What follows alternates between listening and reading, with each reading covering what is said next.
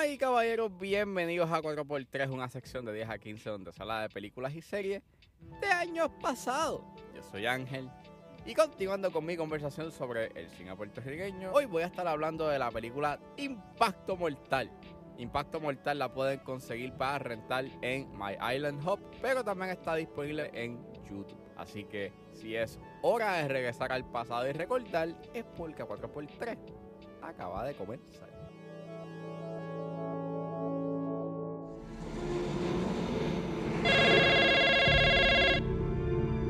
Eh, buenos días, ¿me puede comunicar con Marisol Rivera? Si ella habla.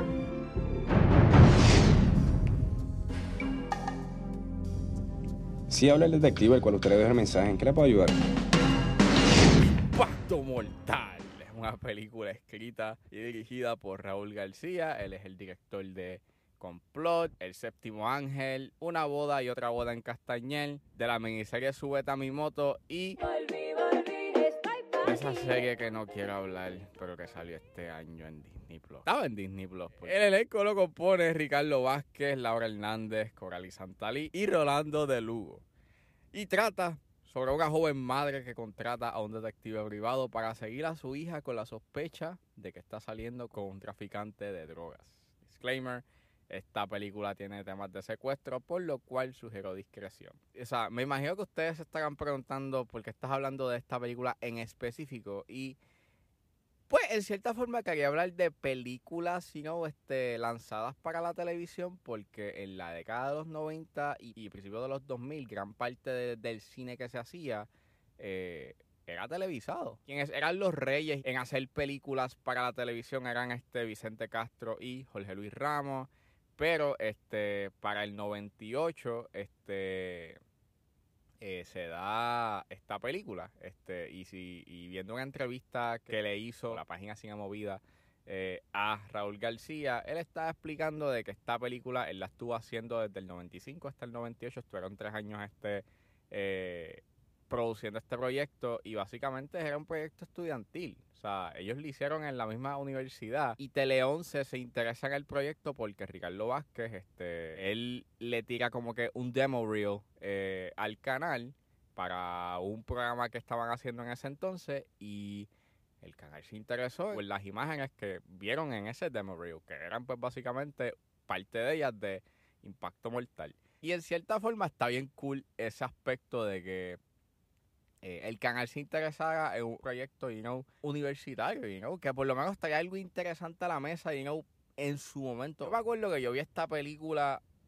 cuando estaba en la intermedia. Eh, me acuerdo muy bien que la vi en la intermedia porque eh, yo estaba cogiendo la clase de salud. Me tocó ese proyecto de tener el bebé mecánico y me acuerdo que pues tenía que cuidarlo y toda la cosa. Y ese fin de semana dieron este esta película, dieron Impacto Mortal. Mientras estaba cuidando el bebé mecánico, pues básicamente estaba viendo Impacto Mortal un sábado a las 8 de la noche. Y, y pues, este, para ese entonces la veía como una película cool. Y revisitándola, este, pues, no es una buena película.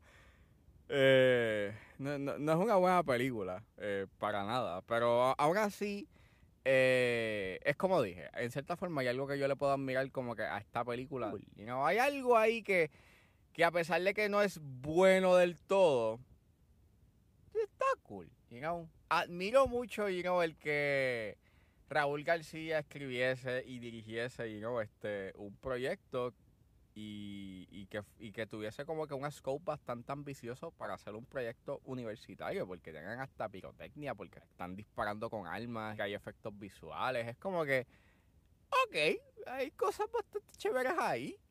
Y, pues, mano, o sea, even though sí se puede notar de que esto es como que un debut directorial en muchos aspectos, like, la edición en verdad eh, no es muy buena, o sea, es más o menos como que incoherente. Se da unos flashbacks, pero entonces en esos flashbacks in between te ponen como que la continuación de lo que pasó después, pero esa escena pasó antes de lo que estás viendo que hace que sea el catalítico para el flashback y la escena anterior.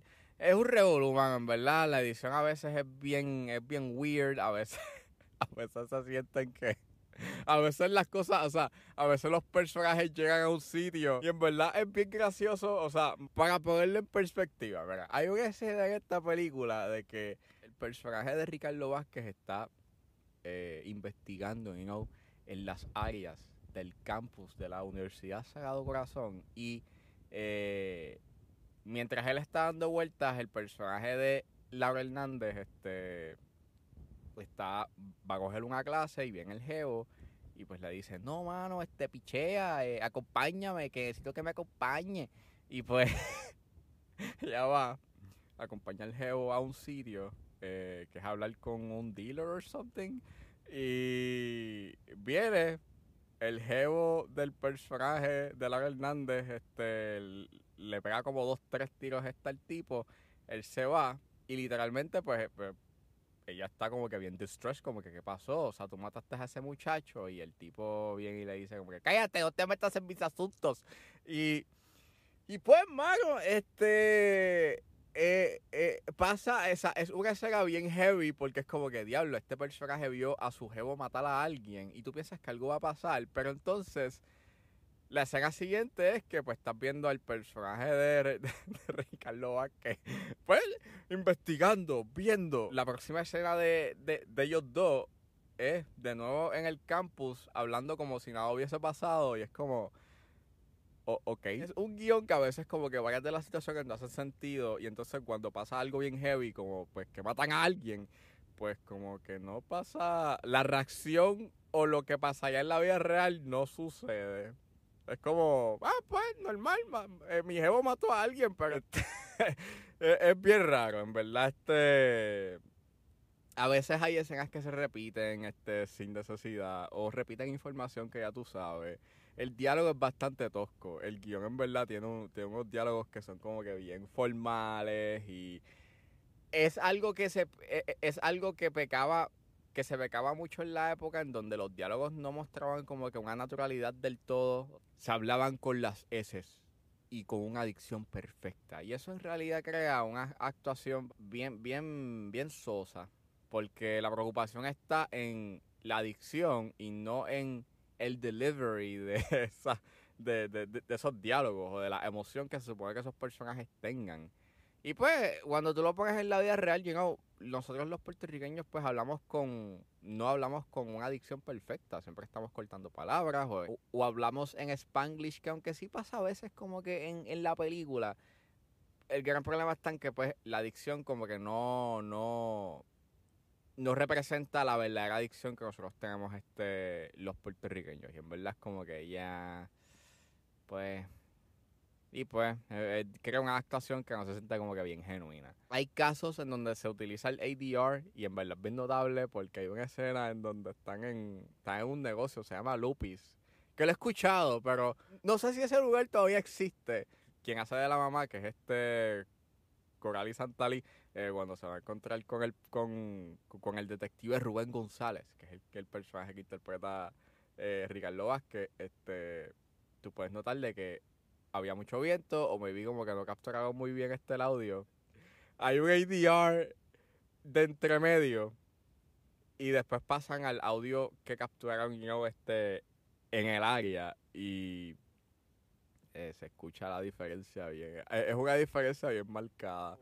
Puede sonar a la que la pasé mal, pero en realidad no. Mientras estaba viendo esta película yo me estaba riendo tanto y la estaba pasando como que bien la, la, estaba pasando de lo lindo porque even though sí hay unas cosas que no funcionan, no te puedo negar de que hay un elemento como que de comedia de comedia involuntaria que en verdad lo encontré entretenido. Volvemos, las actuaciones son como que bien exageradas en punto. Para, para mí el highlight es la actuación de, de, de Rolando de Lugo, que es el que hace del geo del personaje de Laura Hernández, que literalmente el tipo el tipo se va bien, o sea, el tipo se va bien all in. Si no le quieres estar conmigo, como yo te coja volviendo a mirar a mi jeva, tú no vas a vivir para contarlo. ¿Me oíste?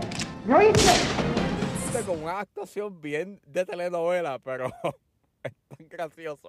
Es tan divertido verlo en pantalla. Al igual que la incompetencia del detective Rubén González. O sea, es el peor detective que yo he visto en una película de detectives ever. El tipo no es sutil. El tipo literalmente te deja claro de que sí, te estoy viendo. Quiero que me veas. Y es como que no. O sea, like, un detective privado siempre está actuando y no bajo el secretismo, porque tú no quieres que la persona que tú estás siguiendo, pues te descubra que tú eres un detective privado. Pero este no, este literalmente está, pues, eh, viendo por ahí, no está ni siquiera teniendo como que un low profile, nada. O sea, este tipo literalmente está, literalmente viendo al personaje de Laura Hernández en los ojos. Como que, mira, sí, estoy aquí, te estoy viendo. Es como que Diablo, mano, ¿verdad? es súper absurdo, es súper estúpido. Al igual que los secuaces de, del personaje del Jevo. Es como que, o sea, pelearon con el tipo en el baño, en una discoteca, y tú me estás queriendo decir tú a mí de que no sabían quién era. Como que, achos, la cara de ese tipo me resulta familiar. ¡Claro! Es el tipo con el que tú peleaste en, un baño de una discoteca. ¿Cómo tú no ¿Cómo tú te vas a olvidar de él? Y no es que pasaron como que una o dos semanas, no, no, pasaron como pasaron ocho horas, porle, o doce, doce horas. ¿Cómo tú me puedes decir también de que a ti se te olvidó? Bueno, maybe que le dio una contusión, qué sé yo, pero está, es bien, gracioso. Esas son las cosas que por lo menos yo me llevo de esta película, porque en verdad, pues sí, es una película fallida, pero aún así, mano, qué bueno que existe. Y en parte hay algo como que bien inspiracional dentro de, dentro de esta película. Like, el hecho en que, vuelve, es una película estudiantil en donde, eh, según la disponibilidad del equipo de la universidad y la disponibilidad del talento, pues en verdad, mano, que, que hubiesen hecho esto y después al final ellos graban en un aeropuerto. Like, está cool. Like, eso está súper chévere. Like, imagínate eso, like, una película universitaria en donde le pidieron permiso a un aeropuerto a grabar en esa área. Como que eso está cool, eso está súper chévere. Y entonces, eh, bregaron con pirotecnia, al igual que tienes efectos visuales que aunque son como que bastante, digamos, sencillos o, o maybe se notan ahora un poco, aún así está cool, you know? o sea, había un cierto sentido de ambición que para ese entonces no se veía, al igual que estaba como que pushing the boundaries de lo que se podía hacer, porque la gente que trabajaba en cine no veía las producciones sino o películas para la televisión como, como cine. Ya sea por el formato que se están grabando o nada más por el hecho en que la estabas poniendo en televisión en vez de una pantalla grande. Así vale la pena como que reseñarla y hablar de ella porque, mano, después de esto, Raúl García hizo Complot, que es una de las películas como que más ambiciosas. O sea, si Impacto Mortal era ambicioso, Complot es, es muchísimo más ambicioso porque grabaron en el Capitolio y, hicieron un tapón porque pusieron un helicóptero frente al Capitolio. O sea, hay, había un scope, algo, él estaba trayendo algo a la mesa que resultaba bastante como que novedoso para lo que se había hecho en el cine en ese entonces. Y en verdad, eso es algo que como que yo se lo puedo admirar. O le puedo admirar eso a esta película como a Complot. Y, y pues, a pesar de que no son proyectos como que perfectos, porque en verdad no lo son y, dejan mucho que desear, aún con todo y eso, mano, qué cool. Qué cool que existe y este impacto mortal. Y aún con todo lo malo que tiene, creo que la actuación como que más natural es la de Laura Hernández. Pienso de que por lo menos eh, ella logra como que you llegar a los espectros emocionales que se supone que tenga el personaje en punto. Al igual que como un documento sobre la infraestructura de Puerto Rico, resulta bastante interesante pues la, las localidades en donde graban, al igual que lo que se tenía en la época, eh, la, tecnología de la época. Creo, o por lo menos pienso, de que la película tiene un aspecto de valor por el simple mero hecho de que estaba documentando o documentó la manera en cómo se vivía en Puerto Rico en, a finales de los 90. Y en verdad, pues, está cool eso. Así que está su que se siguen ver el impacto mortal, pero os recomiendo de que por lo menos la vean por. La vean, por lo menos una vez. Veanla una vez. Y vean cómo se vivía a finales de los 90 aquí en Puerto Rico. Este, al igual que, pues, man, este es como que un caso perfecto de la, de la preservación de cine. Yo pienso de que, y respectivamente si un proyecto es bueno o malo, creo que este tipo de proyectos, que se tiraban eh, en la televisión, deben de verse, deben de estar disponibles para que la gente los vea, porque la mayoría del catálogo you del cine de Vicente Castro y Jorge Luis Ramos no está disponible para verse. Y a pesar de que, pues, y respectivamente de si piensas de que su cine era bueno o malo, este, mano, debe de estar disponible al público, porque pues marcó un momento como que de proliferación de cine aquí en Puerto Rico. en ese momento era una, era una proliferación de talento y de taller local que ahora, por lo menos en la televisión, ya no se ve mucho o, sea, ya no se ve o, o no se ve con la frecuencia que se veía antes.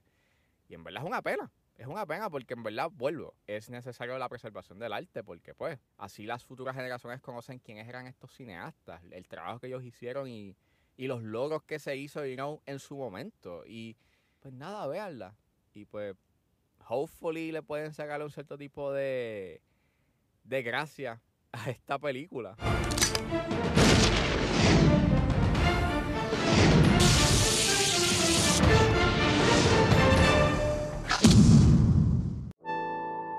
Eso fue todo en este episodio de A4x3. Espero que les haya gustado. Suscríbanse a mis redes sociales. Estoy en Facebook, Twitter e Instagram con Recuerden suscribirse a mi Patreon. Con un solo dólar pueden suscribirse a la plataforma y escuchar antes de se estrenar los episodios de 10 a 15 y a 4x3. Si están en la disposición de ayudar a la calidad de este podcast, pueden donarme a través de Anchor Support mensualmente desde, 99 centavos hasta 9.99. Pero si están en busca de hacer una oración de una sola vez, pueden donarme a través de PayPal como Ángeles PR. También me pueden ayudar con sencillamente compartiendo los episodios en las redes sociales. E importa la ayuda que ustedes decidan hacer, yo voy a estar inmensamente agradecido. Los links a todas estas opciones están disponibles en la descripción de este episodio. Me pueden buscar en su proveedor de podcast favorito como 10 a 15 con Ángel Serrano. Gracias por escucharme. Recuerden suscribirse y nos vemos en la próxima.